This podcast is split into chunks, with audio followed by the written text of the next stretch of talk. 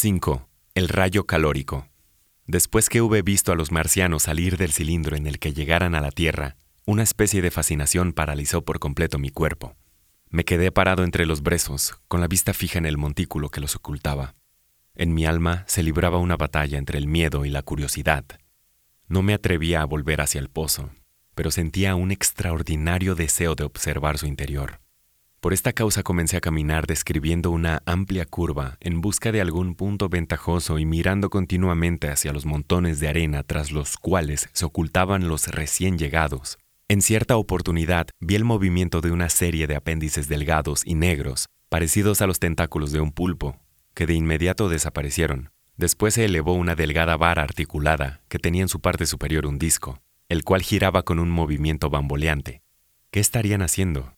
La mayoría de los espectadores había formado dos grupos. Uno de ellos se hallaba en dirección a Woking y el otro hacia Chobham. Evidentemente, estaban pasando por el mismo conflicto mental que yo. Había algunos cerca de mí y me acerqué a un vecino mío cuyo nombre ignoro. ¡Qué bestias horribles! me dijo. Dios mío, qué bestias horribles. Y volvió a repetir esto una y otra vez. ¿Vio al hombre que cayó al pozo? le pregunté, mas no me respondió. Nos quedamos en silencio, observando los arenales, y me figuro que ambos encontrábamos cierto consuelo en la compañía mutua. Después me desvié hacia una pequeña elevación de tierra, que tendría un metro o más de altura, y cuando le busqué con la vista, vi que se iba camino de Woking. Comenzó a oscurecer antes que ocurriera nada más. El grupo situado a la izquierda, en dirección a Woking, parecía haber crecido en número y oí murmullos procedentes de ese lugar. El que se encontraba hacia Chobham se dispersó, en el pozo no había movimiento alguno. Fue esto lo que dio coraje a la gente. También supongo que los que acababan de llegar desde Woking ayudaron a todos a recobrar su confianza.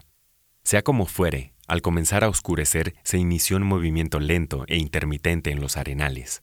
Este movimiento pareció cobrar fuerza a medida que continuaba el silencio y la calma en los alrededores del cilindro. Avanzaban grupitos de dos o tres, se detenían, observaban y volvían a avanzar dispersándose al mismo tiempo en un semicírculo irregular que prometía encerrar el pozo entre sus dos extremos. Por mi parte, yo también comencé a marchar hacia el cilindro. Vi entonces algunos cocheros y otras personas que habían entrado sin miedo en los arenales y oí ruido de cascos y ruedas. Avisté de pronto a un muchacho que se iba con la carretilla de manzanas y gaseosas.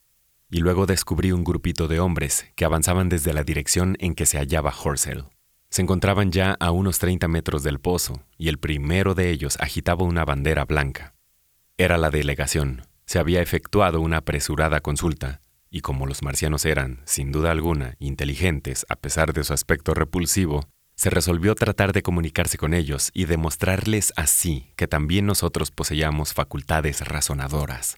La bandera se agitaba de derecha a izquierda, yo me encontraba demasiado lejos para reconocer a ninguno de los componentes del grupo, pero después supe que Ogilvy, Stent y Henderson estaban entre ellos. La delegación había arrastrado tras de sí en su avance a la circunferencia del que era ahora un círculo casi completo de curiosos, y un número de figuras negras la seguían a distancia prudente. Súbitamente se vio un resplandor de luz, y del pozo salió una cantidad de humo verde y luminoso en tres bocanadas claramente visibles. Estas bocanadas se elevaron una tras otra hacia lo alto de la atmósfera. El humo, llama sería quizás la palabra correcta, era tan brillante que el cielo y los alrededores parecieron oscurecerse momentáneamente y quedar luego más negros al desaparecer la luz. Al mismo tiempo se oyó un sonido sibilante. Más allá del pozo estaba el grupito de personas con la bandera blanca a la cabeza. Ante el extraño fenómeno, todos se detuvieron. Al elevarse el humo verde, sus rostros se mostraron fugazmente a mi vista con un matiz pálido verdoso y volvieron a desaparecer al apagarse el resplandor. El sonido sibilante se fue convirtiendo en un zumbido agudo y luego en un ruido prolongado y quejumbroso. Lentamente se levantó del pozo una forma extraña y de ella pareció emerger un rayo de luz. De inmediato saltaron del grupo de hombres grandes llamaradas que fueron de uno a otro. Era como si un chorro de fuego invisible los tocara y estallase en una blanca llama.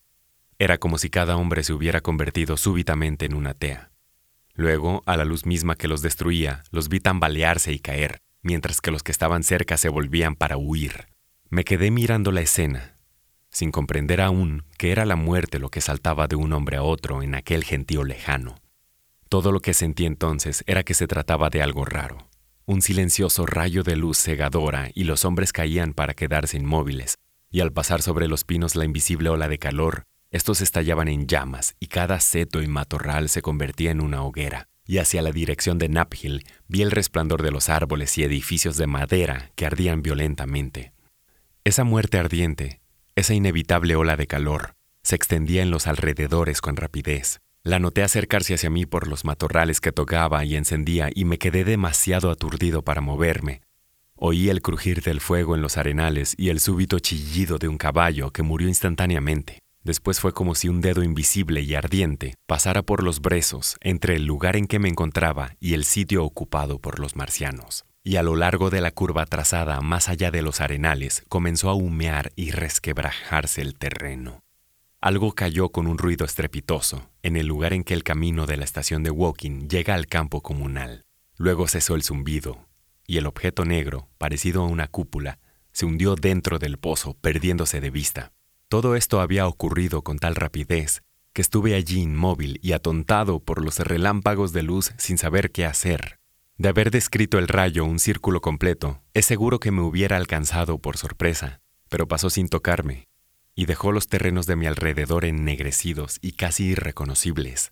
El campo parecía ahora completamente negro, excepto donde sus caminos se destacaban como franjas grises, bajo la luz débil reflejada desde el cielo por los últimos resplandores del sol. En lo alto comenzaban a brillar las estrellas y hacia el oeste se veían aún los destellos del día moribundo. Las copas de los pinos y los techos de Horsell se destacaron claramente contra esos últimos resplandores en occidente. Los marcianos y sus aparatos eran ya completamente invisibles, excepción hecha del delgado mástil, en cuyo extremo continuaba girando el espejo. Aquí y allá se veían setos y árboles que humeaban todavía, y desde las casas de Woking se elevaban grandes llamaradas hacia lo alto del cielo. Con excepción de esto y el tremendo asombro que me embargaba, nada había cambiado. El grupito de puntos negros con su bandera blanca había sido exterminado sin que se turbara mucho la paz del anochecer. Hasta entonces no comprendí que me encontraba allí, indefenso y solo.